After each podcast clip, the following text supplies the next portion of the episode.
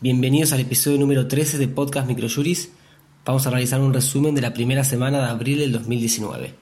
Comenzamos con un fallo de la Corte Suprema de Justicia de la Nación que declaró la inconstitucionalidad de los artículos 23, inciso C, artículo 79, inciso C y artículos 81 y 90 de la Ley de Impuesto a las Ganancias para el caso de los saberes jubilatorios y de pensión, a la vez que puso en conocimiento al Congreso Nacional de la necesidad de adoptar un tratamiento diferenciado para este sector vulnerable.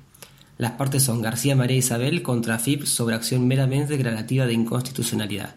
Es del 26 de marzo del 2019. Por otro lado, seguimos con una novedad en materia de salud. La Suprema Corte de Justicia de la provincia de Mendoza rechazó una demanda de mala praxis médica, ya que el error en el, diagnóstico presuntivo de gastroenteritis aguda no puede ser encuadrado dentro del concepto de culpa médica, ya que el cuadro aparecía como inespecífico.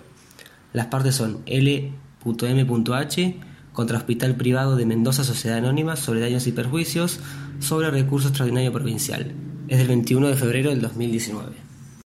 En materia laboral, un fallo de la Cámara Nacional de Apelaciones del Trabajo, Sala 9, consideró injustificado el despido fundado en la configuración de una situación de abandono de trabajo, pues es insuficiente la invocación de la ausencia del actor en su domicilio en el momento en el que concurrió el servicio médico, además de que a la luz del análisis del intercambio de cable gráfico, no puede presumirse la inequívoca voluntad del trabajador de hacer abandono de su puesto de trabajo debido a que expuso los motivos que determinaron sus inasistencias.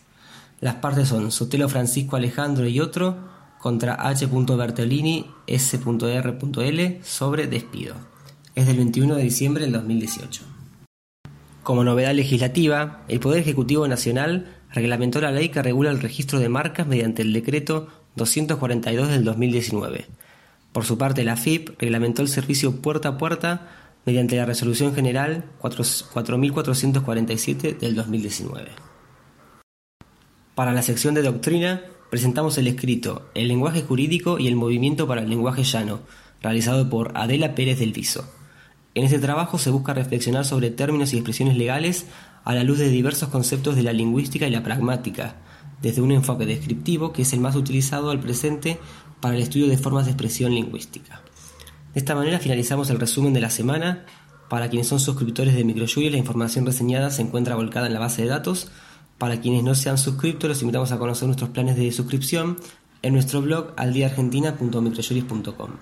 Muchas gracias y hasta nuestro próximo encuentro.